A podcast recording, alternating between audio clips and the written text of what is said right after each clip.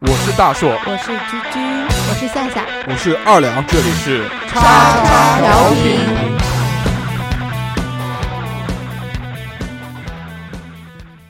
收听节目，请在荔枝 FM 或苹果 Podcast 搜索“叉叉调频”，点击订阅，我们会持续更新。想要关注我们或参与话题讨论，在新浪微博搜索“叉叉调频 FM” 或者搜索微信号小写英文字母 x x t i a o p i n f m，等你哟。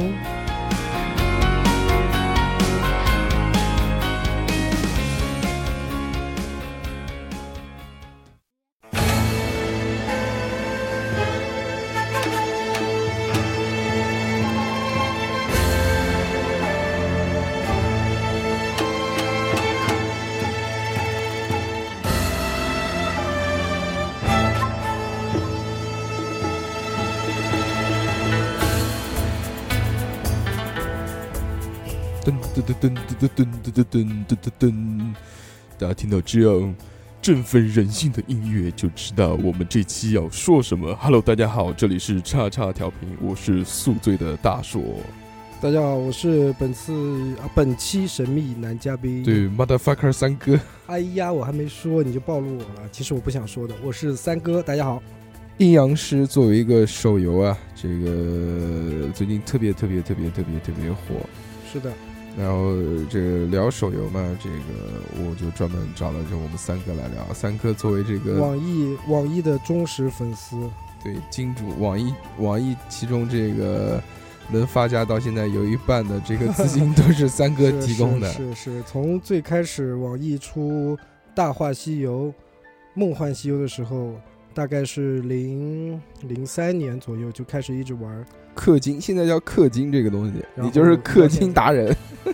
哎呀，非洲人，非洲人，就是虽然玩的时间比较长，但是并没有什么卵用。最后，呃，我梦幻西游玩了有九九年了吧，最后现在就是一个垃圾号，也花了不少钱，都是网易爸爸干的。呃，那我们回到这个阴阳师啊，其实先跟大家普及一下知识啊。如果这期节目，呃，有朋友没有玩阴阳师的话，也可以听一听，因为我们主要要说的呢，除了游戏以外，我们还会说一说这个游戏之外的一些背景故事。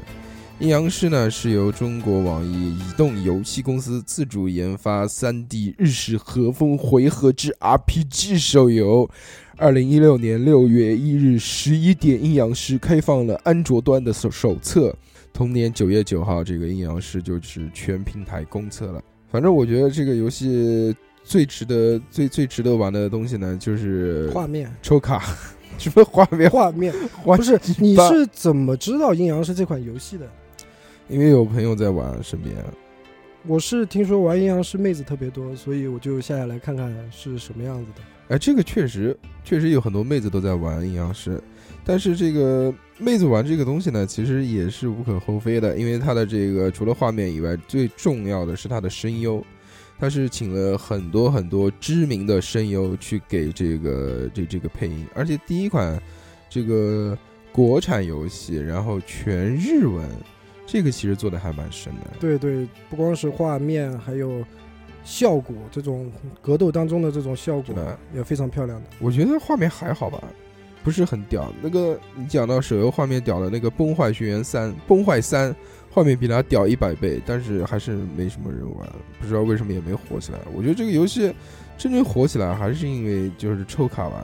对。这个就是它有一点像那种赌博性质的这种抽卡，对，让人欲罢不能啊。所以这个马上就分了两个阵营，前面一直在讲的是什么欧皇啊，什么非洲人啊，这个跟大家普及一下是什么意思呢？这个游戏里面呢，它有有这个式神，就是像我们玩什么梦幻西游啊这些东西，就有宝宝啊。对对对，它里面这个宝宝啊，或者是或者叫这个式神啊，它其实是这个分等级的。嗯，然后现在这个我们统计了一下，总共这个 N 卡是十二个，R 卡是三十个，SR 卡是二十六个，然后 SSR 是总共有十个。呃，如果你能抽到 SSR，并且抽到两三个，对不对？你就已经这个人品好，就已经是这个欧皇了，对不对？欧洲人。对我跟大硕下的这个阴阳师可能版本有问题，因为我们玩了也有差不多快一个月了吧。嗯。那个基本上只有 SR，还没有见过 SSR，连碎片都很少。还没有脱飞。对，什么时候等你抽到了 SSR 之后呢，你就脱离了非洲，脱飞入欧了，这个抽卡？我觉得，嗯，主要是真的。是那种快感，就是。呃，如果你手机是打静音的话，如果是你抽到好东西 SSR 的话，手机会抖一下，哇靠！你就期待着那抖的那一下，呃，不知道那个抽到 SSR 会怎么样？会抖两下手。机会爆掉，啪！我们这种非洲逼都没有体验过这个抽到 SSR 手机会怎么样？这个如果有人抽到了，跟我们说一下。其实我身边好像这个也不是太难抽，可能只是我们两个人品太差了。你看我们去打打那个跟人家打斗鸡啊，或者打什么结界这些东西，然后什么大天狗啊、字幕啊这些好像对啊，很多，都很普及。而且对方等级也很低啊，就一般都是十五级、二十级左右。我靠，前面 SSR 带几个，就特别屌。那可能也可能是氪金玩家。这个游戏我觉得这个他卖那个卡片啊卖的特别贵，嗯，划人民币差不多快二十。我们不算了一个嘛，抽一次这个妈的真的是要二十块钱抽一次，就对一包香烟，就你点一下，嘣，一包烟就没有，再点一下，两包烟就没有了。呃，所以我到现在还没花过钱，嗯，我已经小花了一点点，因为我我玩游戏必须要花钱。必须的，啊这是这是必须如果的，不充钱就体现不出来这个游戏的魅力。三哥特别带感，三哥三哥玩网页游戏玩一下午，竟然能充他妈一百多。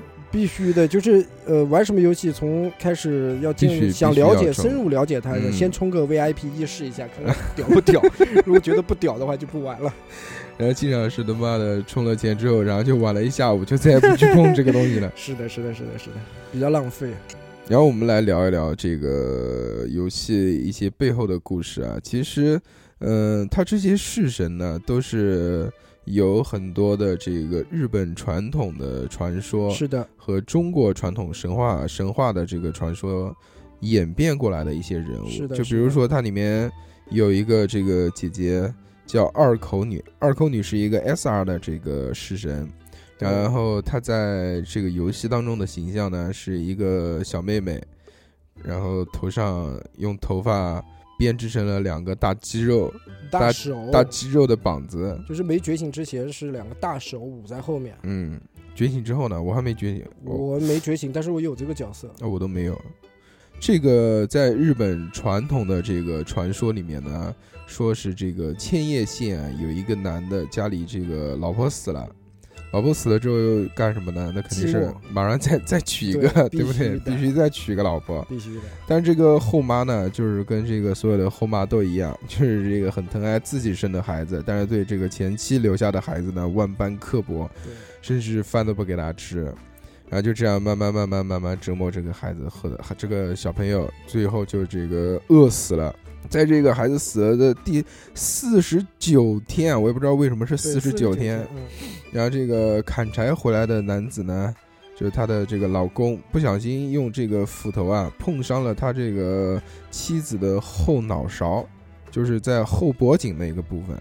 然后突然哎，一下子这个就奇怪了，这个伤口呢就怎么样都治不好，也不能愈合，慢慢慢慢这个伤口越变越大，越变越大，最后竟然长成了一张嘴巴的模样。更令人吃惊的呢是，这个嘴巴里面还长了舌头和牙齿。然后这个就是二口女，为什么叫二口女？因为两个口，但这个伤口呢，它是经常非常就天天老会痛啊，痛的痛不欲生。呃，但是有一个很奇怪的地方，就是说只要把食物啊放进去之后，它就可以缓解这个疼痛。在这个时候呢，他妻子就是要一直一直这个不停的喂这张嘴巴吃饭，而且妻子也会不自觉的对着这个空气对喊着说对不起对不起对不起。他肯定是被这个小朋友的恶灵附身了之后也，有可能是他的是这个老公的前妻，因为看到他这个后老婆嘛，这样虐待他嗯自己的亲生女儿嘛，对可能也是这。这是一个传说，然后还有其实二口女有很多版本，还有说这个它除了后面有一张嘴以外，它还有一个特殊的功能，就是用它的头发去抓东西。它的头发是可以变成像手一样、像触手一样的东西，然后把这个靠近他所有的这些食物给卷到他后面的那张嘴里面来。大这个，胃王呃，这个就是二口女。狂能吃，还有一个人物呢是雪女，雪女这个人物，相信大家如果有玩这个游戏的话，应该是是非常熟悉的，对对对，因为这个是一上来就送你的。就比较好用。对菜鸟级选手来说，这个还是比较好用的一个角色。对，我们现在到三十级了，还在用这个姐姐，因为它是一个控制系的嘛，而且它是群控制。呃，它是一上来就首先先送你，然后再送你一个觉醒，对对，然后就一直一直一直用到现在。雪女这个让我印象最深的就是胸前两个大波，觉醒了之后，他有两个皮肤啊，他其中有一个皮肤 就是是蓝色的，对，然然后胸后胸前两个球球都有球球，不是半胸，他胸前两个不知道是什么东西，反正不是不是不是肿瘤，不是奶。日本原来有一句话，在古代的时候叫做这个“雪女出，归早归家”，早归家哎、叫你早点回家。就像我们这个中国说这个赶快回家，要不然老拐子得拐走，或者大灰狼得得吃掉。然后这个雪女呢，她其实是比较擅长擅长这个个制造冰雪的。呃，之前一直在讲说这个在深山里面啊，就住着这样的雪女，她其实和人类差不多。然后常常呢就把进入雪山的男子呢引到一个没有人的地方去打 kiss，亲吻的同时呢就把他冰冻起来，取走他的灵魂食用。雪女在日本人心中是一个很纠结的妖怪，她拥着雪白的肌肤、漂亮的外貌、大大的胸部、贤惠的性格。可是呢，在你违背誓言的瞬间，她会毫不留情的取人性命。然后幼年的雪女呢，对人无害，嗯但她长大以后呢，她会将自己喜欢的男人，把他骗过来，永远的冰冻，带回山洞摆放，供其观赏。我操，他有这种癖好，好怪啊！那不就是那个，就是喜欢恋物癖。呃收藏那个叫叫叫叫什么手办？呃，你说他把这个男人冰冻起来是穿着衣服冰冻，还是光着冰冻？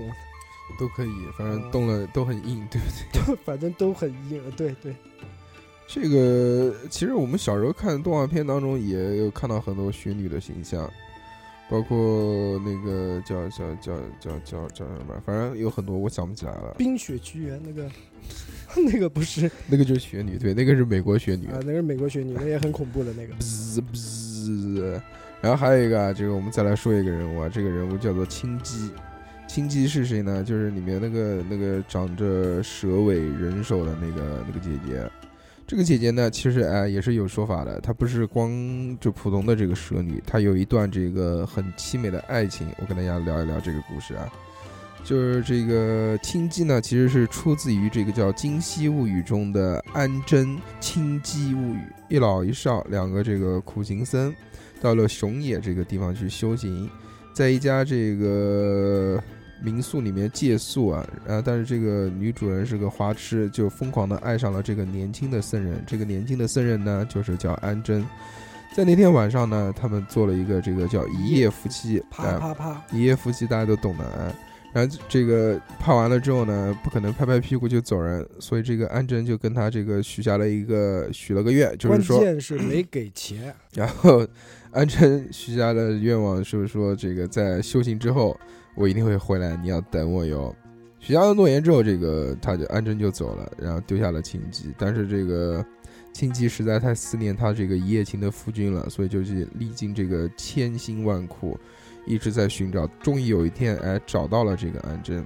但是这个安贞看到他呢，撒腿就跑。然后青姬也不知道为什么，可能就是负心汉吧。在在这个逃到了一条这个大河的前面啊，这个安贞抢到了最后一条船，登船了。此时的这个青姬突然一下子变身，变成了一条八尺大蛇，顺着这个水路啊，就追上了，追上了这个安贞。安贞呢，见见也是这个无处可躲啊，他就到了一个这个寺，这个寺叫做道明寺啊，不对，是叫 叫道成寺，道成寺的一个这个寺庙里面，它有一个大钟嘛，他就躲到了那个钟里面，然后他可能是这样，就是把钟那个扣在上面的绳子哎割断了，然后直接就躲在了这个钟里面，然后这个亲戚就用他的这个蛇身去缠绕这个大钟，想把它这个钟给缠碎掉，但是发现好像自己还是不太不太够硬，那说青鸡傻，应该拿榔头砸呀，砸了不就出来了吗？那最后呢，就只能是这个说操你妈，干死你！然后就点了一把火，分，点了一把火，这老子个不过你也不要过。对他自己也跟这个安贞一起，就相当于就烧死了。所以这个大家其实，在用这个轻机的时候啊，你看他第三个技能也也是这个什么焚火什么东西的。呃，除了这几个人物以外呢，其实还有好多好多人物对，都是每个人都有故事。就比如说这个叫罗心腹，洛心腹，嗯洛心腹呢，这个其实也是这个日本传统的一个妖怪，它是这个原来的意思呢，叫做女郎蜘蛛，又叫新妇罗，不是天妇罗。在这个鸟山实验的画图《百鬼夜行》当中有记载啊，说这个蜘蛛啊是会变成人形，然后诱惑男子，诶又是一个诱惑男子了。每当这个男子被诱惑之后呢，都会他他就不是吸灵魂了，他是直接取走这个男子的手机使用，就是吃头，喜欢吃 两个头都吃掉。然后这个弱点呢是怕火。它其实这个新富罗的来源啊，或者这个叫洛心腹的来源啊，它其实也有一个传说，就是说在这个日本的镰仓时代，有一个非常风骚的女子，在服侍某一任领主的时候呢，红杏出墙就出轨了，被领主发现，领主说：“操你妈，干死你！”然后就把这个就把这个风骚的女子丢在了这个装满了毒蜘蛛的箱子里面，操，变态的一笔。最后就肯定是活活被毒死啊，或者咬死啊。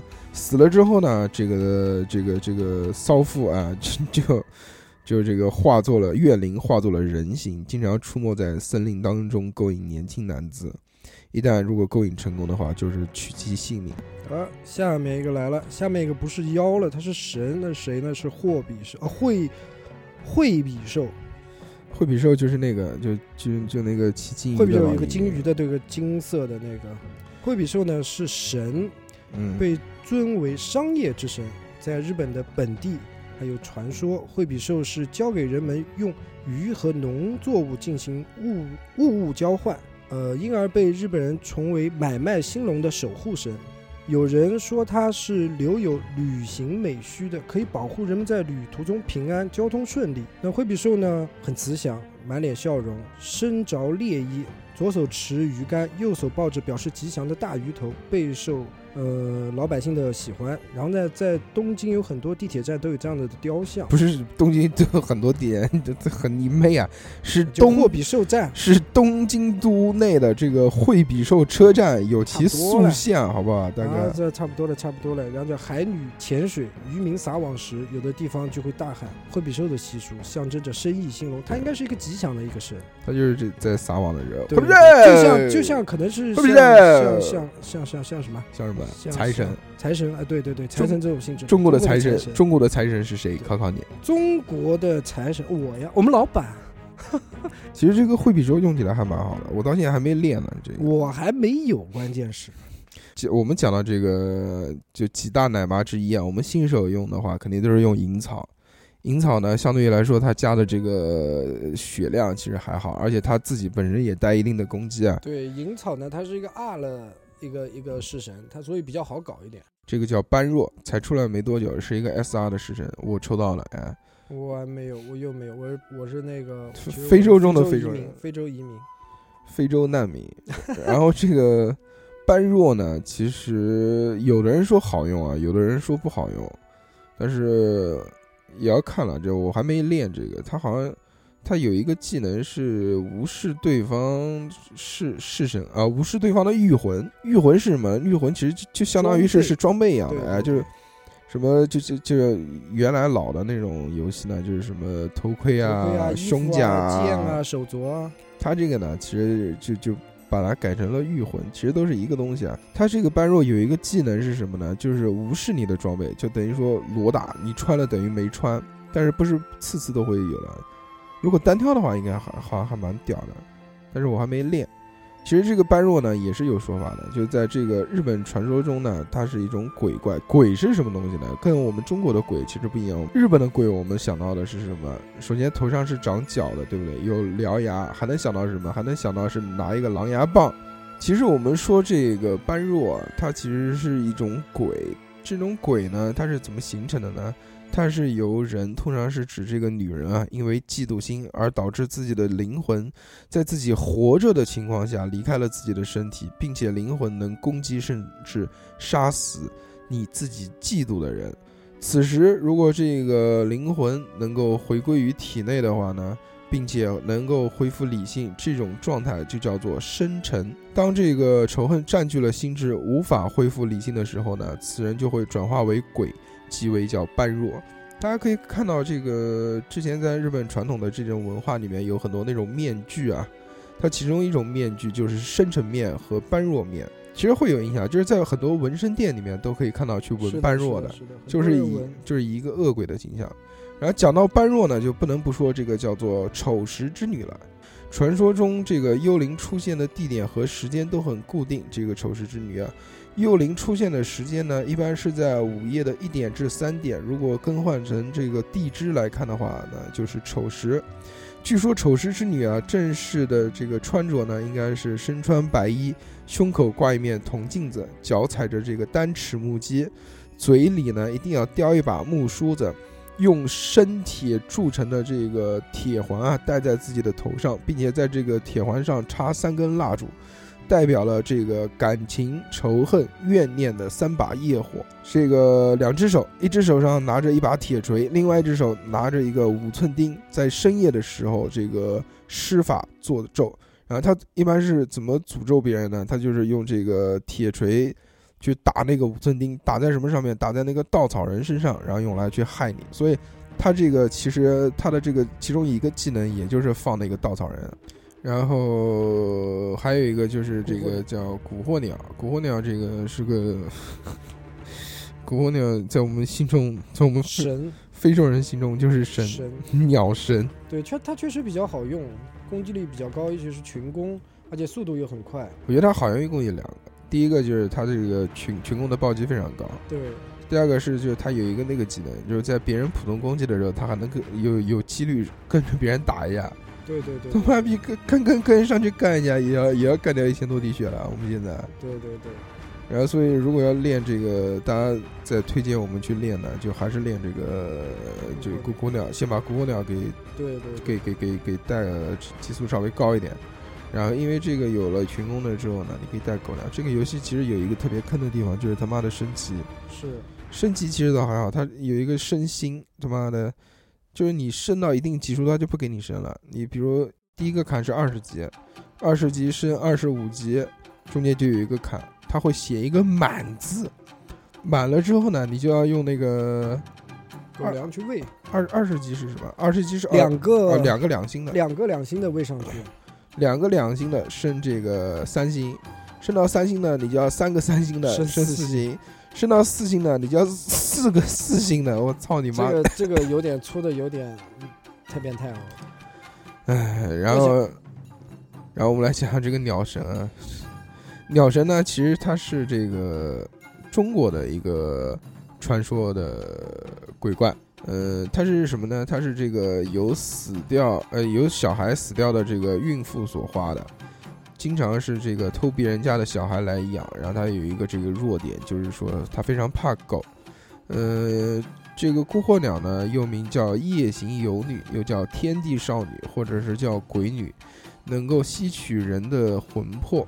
居住的地方呢，都是这个灵火非常闪耀的，常在夜晚出来活动。披上羽毛呢，就变成了鸟；脱下羽毛呢，就化作了女人。传说啊，是这个产妇所化，会抱走人家家的孩子。如果哪个婴儿的家庭呢，晚上忘记收回这个晾在别人晾在 屋别人嗯晾在别人家里或者晾在这个屋外的这个婴儿的衣服的话呢，就会被这个孤魂鸟给发现。发现了之后，它会在上面滴两滴血作为记号，然后再去把这个婴儿鬼偷走。据说他都是在这个七八月份的晚上出来活动的。夏天，哎，他不是他不是一直出来。孤鸟这个反正是我的，我用到现在最好用的一个一一个式神。这是这是确实是很好用这个。我觉得除了这个 SSR 的这个字幕以外。其他好像还还还有大天狗，你没有用过？没有，我看过，你也没有用过。我看别人用过，是看别人打你比较疼是吧？对，是的，特别屌。大天大天狗的那个 龙卷风和字幕还带吸血的那个，我操，太变态了。和他妈字幕的那个鬼鬼手，我操你妈！字幕鬼手上来都是一万多啊！那个麒麟臂倒一下子，我操，受不了的。每个人打都是他妈一万多。无法想象。我现在这个孤火鸟，孤火鸟我不知道它这个攻击是怎么计算的，但反正就是就打一下跳出好多数字来，什么三百、四百、五百，然后最后一下一个暴击，暴击，它是只针对一个人的，一一千多还是多少但也？够了。它就是其中你点的那个人，他会最后一下暴击，对，是的啊。也够了。那个还是真的是很好用的，推荐新手玩家一定要练。一上来一上来就要一就要搞孤火鸟，对对对，很实用。然后后面我们来说说这个这个大哥吧，这个是很屌、很屌、很屌的一个。嗯，这个大哥叫做作父童子，相信大家都很熟悉了。作父童子呢，又名叫打火机，是因为这个游戏它要放技能的话要技能点，这个技能点呢，这个它它其实我不知道梦幻有没有这个东西啊就。像蓄气一样那种概念。它其实像那个像炉石传说里面的这个点数，就是你没有这个点，你集火啊，你没有这个火的话，它就这个放不出来，你必须要要有火。然后它这个每一个回合它会加加三个火，随着这个战局的越来越长，回合数越来越多，它可能每一局加的火越来越多。然后作为这个集中供火的这个打火机呢，就是作父童子啊，它其实是在这个战局当中起到一个非常大的作用。是的，就不管你是打什么什么什么什么挑战做副本啊，啊，呃，或者跟别人打，呃，或者打鱼魂啊这些东西，你都必须要用到这个，而且这个是没有人可以替代的，对对对，到现在还没有。其实有几个这个可以加火的，但是都没有他，他是专业加火。职业运动员。当然，除了加火以外，其他就干不了什么。他好像攻击也很低啊，反正我一般也没用它打人，而且他加火还会给自己血，还给自自残。自残，给自己费血。呃，作父童子呢，他是以小孩的姿态附在家中，传说只有作父童子在家，家族就会有就会繁盛。呃，如果在一起玩耍的小伙伴中呢，你看到明明很熟悉的面孔，却感觉比最开始多了一个人，这时候多半是他在搞鬼。作父童子只是只能被小孩子们看到身形，很老实的一个妖怪。也因如此，常常有一些自私的家庭会请有法力的高僧以结界困住他们，控制他们的自由。然后讲到作福童子呢，我就不能不说另外一个大哥了。另外一个大哥的名字叫做焦土，也就是那个歪歪河蚌。对，他在这个游戏当中的形象呢，是一个漂亮的小姑娘，然后在这个在这个河蚌里面，嗯，好好像手上还拿个珍珠，还是拿个什么东西的。这个焦土的由来呢，其实它跟其他的这些妖怪都不一样，它是什么呢？他是在这个汉族神话当中啊，这个龙所生的第五个孩子。之前我们在这个《走进不科学》那档节目里面，我们讲过这个关于龙生九子的这个问题啊。他就是这个龙生的第五个儿子，其形状呢是像螺棒，性好碧是什么意思呢？就是他的性格啊，喜欢这个性取向他的这个性格，他喜好呢是闭合，他特别喜欢夹，懂吗？夹，我然后这个最反感的呢是别人进入他的巢穴，巢穴。如果你进入他巢穴呢，他他就他夹就夹你，直接夹断你啊。然后人们将它呢是用在这个门上啊，就是呃，我们看到古代的一些这个这个大门上面不是有那个环扣嘛？环扣不是是有一个这个像神兽一样的这个东西，然后它是用嘴叼着一个铁环，然后我们用那个铁门敲敲敲敲敲铁环敲门，对对对，这个咬着铁环的那个东西呢，其实就是焦土了。这个焦土呢还是蛮屌的，但是我还没有用。我现焦土可能后期吧，因为前期用的没有用啊，你攻击力本来就很差，你再不再配一个这种辅助辅助型的，你根本就打不动别人。他们是说那个，他们说好像是后面啊，这个你要通什么御魂九、御魂十，或者通一些那些大的这些副本啊，你必须要用教徒，要不然就后面这些怪的攻击力太高了，一下就把你秒死了。你不要用这个东西的话，它主要作用是用来分散攻击力嘛，它会对，它会这个平均它会把大家这个连成一个像网一样的东西，然后那个就比如，嗯，对面的这个大哥本来打你一万滴血，你比如你只有八千，那你不就死了吗？对吧？但是这个他把他连上了之后呢，哎，这个大家都分一分，一共五个人，每个人分两两千，对对对你就死不掉了。呃对对，后面来讲两个 SSR 的大哥，第一个是叫酒吞童子，这个酒吞童子呢，就是也称叫酒颠童子或者九天童子，是活跃在这个平安时期的几大名妖之一，曾经统领众妖啊，这个也是叫百鬼之王之称。这个九吞童子呢，是拥有极其强硕的身躯，这个大概有六米那么高，虎背熊腰，喜欢喝血，所以他有这个血，有着这个血红一样的面部啊。然后他还是个秃子，他头上只有这个几撮很凌乱的这个短发，头上有五个犄角，并号称有十五只眼睛。当然，这个是他这个作为恶鬼一样的形象。我们在游戏里面看到的呢，就不是这种形象。我们在游戏里面看到的呢，是这个一个大帅哥的形象。长头发好像是长头发，然后一个揪揪红色的，然后扎个大辫子，对对对，然后背个大葫芦，然后超级帅的。但这个呢，其实它跟原著里面也是有一些相应的。就比如这个九吞童子最擅长的呢，就是化作英俊的少年，用他的外表去勾引女性，而得手之后呢，就会吃掉他的肉，喝光他的血。呃，还有一个这个传说呢，是他最喜欢吃的是这个处女的乳房。特别喜欢吃奶子，他跟你跟你也很像，然后，然后并且他他还喝血呢，对不对？大家这个对于这个样貌部分呢，主要还是为了这个勾引女生，然后他才变得变得特别特别帅。所以这个九吞童子还有一个外号叫做处女杀手，还有一个大哥叫字木童子。哎，字木童子呢，其实比这个比较屌了这个酒比比他要好用很多啊。对，字木童子有一个鬼手。就是我们讲的麒麟臂，哎，就从地上伸出来，咣一下，然后也是一个群攻的技能，可以飞好多好多血。是，字幕童子这个称之为叫罗生门之鬼，据说啊是这个日本有名的这个妖怪酒吞童子的手下，就是小弟。虽然马仔，虽然他比这个酒吞童子要好用一点。至于这个字幕童子的这个身世呢，通常认为啊，他是一个弃儿。据传说记载呢，这个双亲乃是叫射精字幕人，由这个母亲怀胎怀了十六个月生下来的大哥。这个，然后这个，所以这个不是怀了十六个月才生下来吗？一生下来之后呢，这个字幕童子就被称之为叫鬼子，并且这个遭所有人的厌恶。后来呢，他被这个一个理发店的老板所收养。过了数年之后，长大成人。嗯，在一次工作的时候，不小心割伤了这个客人的头皮，鲜血淌了下来。然后字幕童子 就就兴奋了，去舔客人的头皮。我也不知道这个是男客人还是女客人。然后他去舔了这个血之后呢，就觉得格外的这个甘美啊，特别好吃。从此之后呢，他这个变态的行为就被别人看到了，然后就遭受到了这个众人的唾弃。最后在有一天晚上，他可能到河边去撒尿或者是干什么的时候呢，突然在这个湖中啊，发现了这个自己的倒影，其实是一个鬼脸。他说：“哦，原来老子真的是鬼。”然后从此呢，就顺从了这个命运的召唤，抛弃了人世，到了这个山里面。到山里面之后呢，就认识了这个九吞童子。就被九吞童子收为小弟，然后就也当做鬼了。然后我们讲到这个字幕童子，他的这个大技能不是那个鬼手嘛，对吧？对。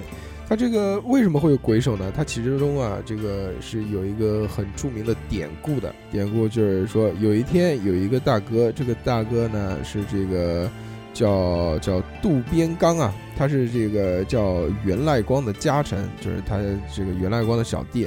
某一天呢，他就和这个他朋友这个喝酒，喝酒喝嗨了之后，跟朋友打赌，说这个我晚上一个人走那个一有一条路，那条路是出了名的会见鬼的路，叫做朱雀大道。我一个人去走这条路，我走下来不会遇到鬼，你给我多少钱？如果我遇到鬼了之后，对不对？那我就我就挂了，那就算了，就也不要谈钱了。这件事就是当时的人呢，就是心就是这么大，赌的就是这么狠。结果走走走走走走到路上了之后，操，真的遇到了鬼，遇到谁呢？就遇到了这个字幕童子。字幕童子二话不说，直接一个 这个叫变身，变成了一个美女，让这个边度刚送她回家。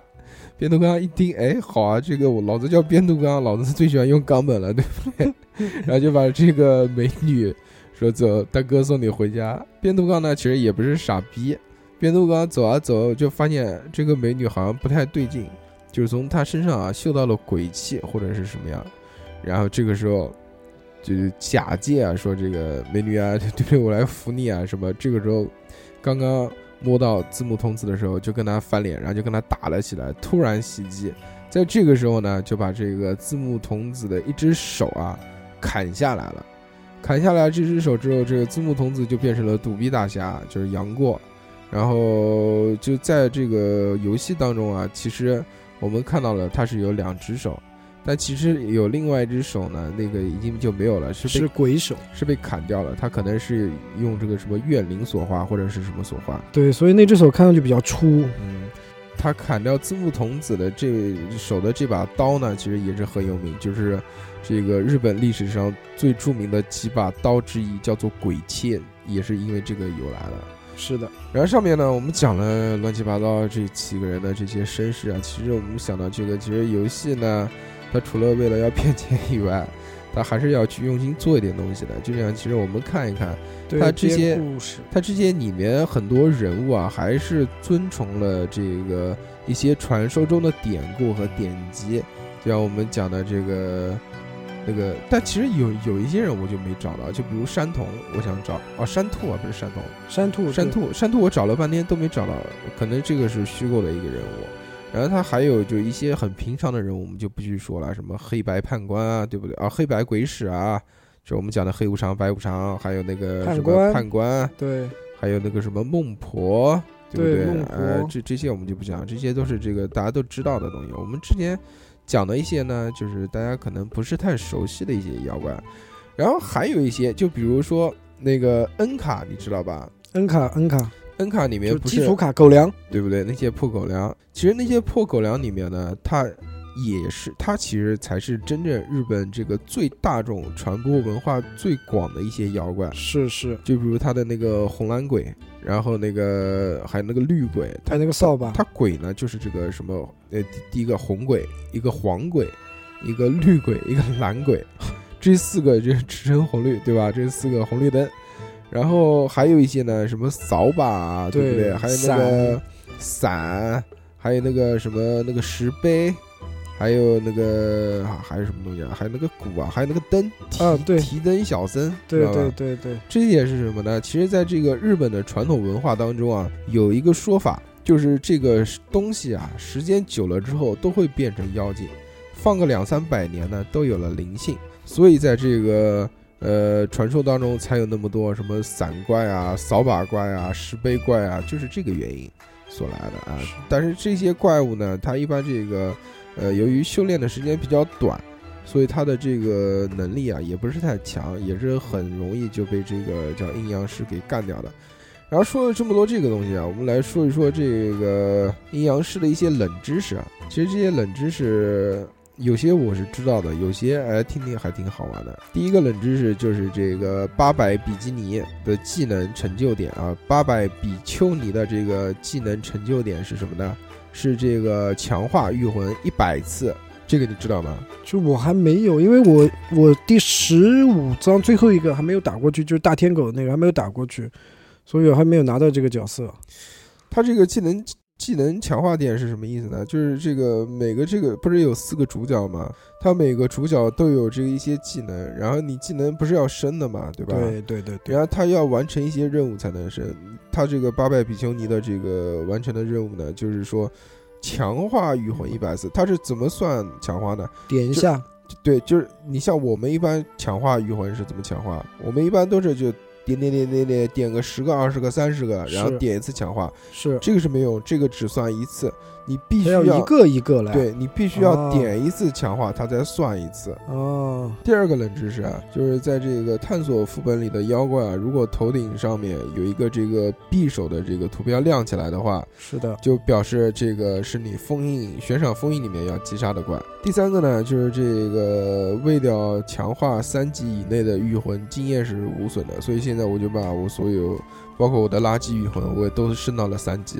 对，还有第四个，这个这个阴阳寨中的这个地图啊，你去点一下，然后会有一个哎，会有一个这个这个叫叫一个标志啊，在这个标志里面呢，它点右上角有一个补给，然后就可以领体力。啊，这个我还真不知道呢。没有注意过。就它里面不是有一个那个，就像就像什么百度地图一样的，对对对，就就能看到街巷，啊，然后可以看到你周边有哪些人在玩，，是是，然后就不是看到有人有那个阴阳寨嘛，对对对，然后你点进去之后，它右上角有一个这个可以领体力的，可以领个十点体力，啊是吧？但它有时间限制的，它好像是、哦。是呃每四个小时可以领领十个体力，啊，这也很好的。呃，然后还有一个就是说这个如果打开这个精细画质的话，在弑神录里面就可以看到四星的特效了。这个就是你之前问我说这个为什么有人山兔背后冒火，为什么不是那个山兔，不是那个山兔，是你二十级，你升二十五觉醒，呃，你升二十五，你喂过以后，你山兔的屁股上就会像岩浆一样的喷火。那不就是四星吗？你傻逼啊！升到二十五不就是四星了吗？哦，但原来啊，是的，是的，是的，对不对？好吧，好吧，好吧。然后还有这个 就是这这个我要读给你听的，就是这个挑战卷啊，其实掉率是很少的，所以不要瞎用。你是不是已经用掉了？我基本上把那个挑战卷，只要只要有那个呃新的剧情有一个新字出来，我基本上进去就把它全部打光光。我几乎没有用过，但我它没有什么卵用啊，那个我我我一直玩到现在，我到现在可能就十六张、十七张这样的，哎，我我乱用了也还有十六七张呀，好像。真的。对啊，对啊，他说这个，那可能我比较黑啊。他说这个悬赏里面啊基本上没有什么好东西，都是垃圾，就只有这个对对，都是很垃圾的东西。他说这个到了十八章之后呢，会有这个连诱，然后就就只有这个是值得刷一刷的，其他都不值得刷。还有一个就是这个般若和八百比丘尼都是有这个封印御魂，就是我之前讲的封印御魂和被动的这个技能的。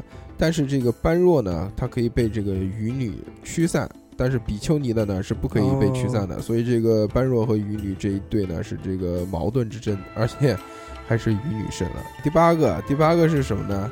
他就是说，在这个结界里面呢，他一直有一个这个不是体力盒子嘛，他那个体力可以存存下来，然后跟存满了存五十，然后你可以升级的那个地方。存满了不是有五十可以提出来吗？那个东西，对对对，然后这个其实加不到五十也能取出来的。然后它那个结界里面除了这个一张桌子以外呢，它不还有几个三个旗子嘛，对吧？是其中有一个这个旗子，就是你放在这个结界养的这些小鱼魂，都可以看到在结界里面乱走。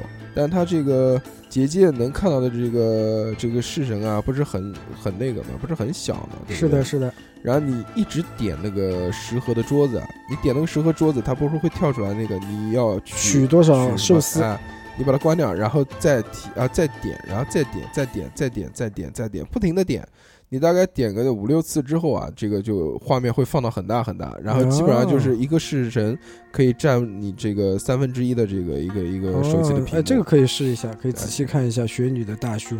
这个我已经看过了。这个 还有就是我们之前讲的那个叫丑时之女啊，她的这个技能呢，就是放一个这个稻草人，对方如果有这个惠比咒的话，他插鲤鱼旗就插不了了。而这个丑时之女的速度呢，先天的速度啊，是比惠比寿要快十年的，所以这个用这个丑时之女去治这个 惠比寿是特别好的。他不能插这个旗子，那有屌呀，就没屌对的。它主要是靠插旗子嘛，那个惠比寿。哎但稻草人能不能打掉我不知道，我想不起来了。最后一个呢，这个冷知识就是叫做这个没有垃圾的式神，只有不会玩的阴阳师。是呃，这个游戏其实哎其实有是有好的卡，也是有好的玩法，没有好的卡。有没有好的卡玩法，就慢慢养成啊，这种就是慢慢的养成性的游戏啊。然后你也可以多做做攻略，上网看看资料，然后有也有一些套路牌，就是之前那个也不是说这个技能越高，这个卡就越好。你就像那个那个那个那个是叫叫冰勇啊，冰俑其实也是垃圾卡，兵俑就是兵俑也是 R 二卡里面对不对？焦土也是 R，是那个但都是，然后那个作福童子也是 R，是的，虽然这些低啊，但是都是这些不可缺的。所以这个我们今天也讲了这么多了，最后这个还是祝愿嘛，祝愿大家都能抽到 SS。对，祝愿大家天天能抽 SS 啊！如果是土豪玩家的话，可以不用在乎这一点了，直接右上角那个商场里面买起来，勾玉买起来，存的这个魂玉啊，永远存不到一千，就会把它点掉，是受不了。因为这个存到一千之后呢，他可以去买那个礼包，礼包是十一张票，就对就等于说可以多抽一次啊。但是是但是每次都忍不住，到两三百的时候就点掉对，必须必须点掉，看不了，受不了这个。之前讲这个 SSR 呢，它其实 网上有一些分享，就是说怎么抽会几率更大一些。就是画符或者是语音，它这种抽 SSR 的这种方式吧，可能是它这个有的说这个一定不要画星星，不要画五角星，要不就画圆，要不就画那个。他你不是没白狼吗？对写白狼两个字，什么白狼，白你妹！他是这样，他说你画一条直线特别容易出白狼，啊是吧？因为白狼不是用弓箭的嘛。对对对，然后那个画圆不画心，然后要整点抽，最好是在十二点整点或者半点。我觉得嗯，我觉得我抽东西可能比较上货的时候是早上，早上一起来什么事情也不要干，手机摸起来，然后抽两张卡。如果是今天能抽到好多的话，一天心情都会很好。如果抽的全是 N 的话，啊、那就完完了不可。能，那就不起床了啊！只抽到二。二的话，那就今天不起床，不上班了，不开心。然后还有那个，就是在抽卡的时候呢，它还有一个技巧，就是说你你不要一直这个再再点一次，再抽一次，再抽一次，你要退出，也就抽两次好像不太好，然后你就退出，大退一下，然后再进，然后再去抽，可能几率会高一点。当然，这个前面讲了这么多，这个关于这个 SSR 的抽法，这个几率提高的话呢，都是我们两个这个单逼的。随便随便讲一讲，因为对，还还有我再讲一个，那个语音抽的时候一定要大喊，在人群当中大喊“网易爸爸”，这样子你会中 SI 的几率也会比较高一点，大家可以试一下。但是网上还有讲一点，他说这个 SSR，还有一个办法，就是你讲语音的时候，偶尔骂一骂也会出奇奇迹，啊，是吧？就是网易操你妈，说不定会给你一个，是，对，有的时候可能也是不能对他太好吧。嗯，就鞭犯鞭贱鞭策他一下。对，网易呢注意到你，网易呢真的是一个非常牛逼的劝钱公司，作为这个作为游戏的代理商，已经发挥到淋漓尽致了。在节目的最后呢，我想让这个三哥跟大家讲一下这个网易给他打电话的经历。嗯、因为我是网易的一个老玩家嘛，因为呃注册游戏嘛，不都是需要用手机去注册嘛？然后呃之前玩的是 PC 的梦幻，然后玩了七八年以后就没有玩了嘛。出了手游的梦幻以后，就开始玩手游梦幻了。当然了，就是客服给你打电话，前期是一定是充了很多钱，嗯因为每个月都在充钱，他就像每个月发工资一样的。耶，这个月怎么没有工资了？他就会打电话问你说：“呃，你好，我是网易的客服，我想问一下，你最近有没有玩《梦幻西游》？然后呢，为什么最近没有看你上线不玩？”我操，我就很纳闷了。我说这这很职业啊，就是他做的已经做到极致了，就会有客服专门就是对你这些充过钱，而且充的有一定数量的玩家，然后他就会跟对你有一个去跟踪的服务。这个这个我们听像什么？这个我们听就像这个赌场里面对啊，说你好久没来了，对啊呃，说哎大哥怎么怎么没来玩？来呀，哦不对，这个不像赌场，这个像夜总会，就是来呀，来呀。好久不去了，妈妈给你发信息，我们有新。茶，对快来品尝一下老。板好久不见啊，对不对？什么时候来？就是真的是做的已经非常职业化。他会打电话给你，会讲最近，呃，你上线就因为长时间不上线了嘛，你嗯上线会送你一些什么东西，然后会有一些什么样的福利，然后我就很不愉快，说妈得我充了这么多钱，连个屁都没有，所以老子不爽，老子不玩了。然后他就会跟我说：“哎呀，你不要急啊，慢慢会有的。”我操，我他妈都疯了，我都已经充了这么多了，你好歹给我点东西吧。所以可能，哎，也是命不是太好吧不。是哎，如果你这个阴阳师如果狂充钱的话，不知道会不会那个。嗯会，不会打电话给你？你那可不可以跟他谈？你跟他说：“操你妈！”老 子我充个几万，说：“操你妈！老子充了两万块钱，到你现在给我啥东西到？现在一个一个一个 SSR 都没有。是是是，我以后再不玩了，除非你送我一个。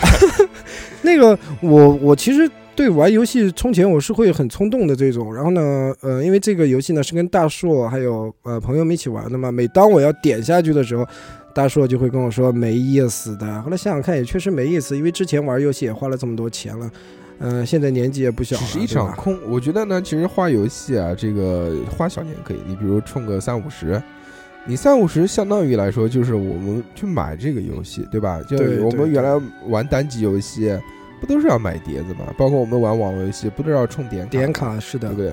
其实这个一定是要有消费才能推动游戏的这个发展，让游是的，游戏不断去更新。游戏商能赚到了钱之后，他才能更好的去做游戏，就像电影一样的。如果大家都看盗版的话，那票卖不出去，拍电影不赚钱，质量肯定会那就越来越差没人去拍电影对对对，就我觉得支持一下是可以的，对不对？充个三五十，然后你我我的概念是什么呢？比如我这个游戏我玩了一个月两个月，我还在玩，我觉得我充充一点钱 OK 没有问题。支持一下，对吧？对，但是我操，倾家荡产就算了。对于很多游戏，那个玩大几十万甚至上百万的都有很多玩家，对吧？都是土豪。呃除了呃这种游戏啊、其实这个游戏我觉得社交性做的不够强。对它社交性差一点，其实一个人完全可以玩这个游戏单机的像类似这样。我我我觉得像在玩单机，就是我觉得在游戏里面花钱的话，花一点可以，但不要花不要冲动，不要冲动，千万不得像我以前一样太冲动，年少无知啊！就因为因为这些东西都是虚无的东西。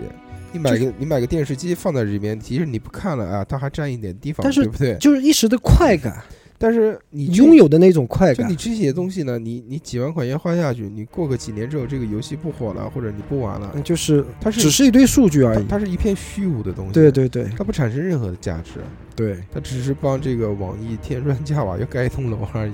对，理性消费吧，开心玩游戏，理性消费，嗯，不要太猛，是是。好吧？那今天就到这里，好，祝家大家都天天都能抽 SSR，拜拜。拜拜。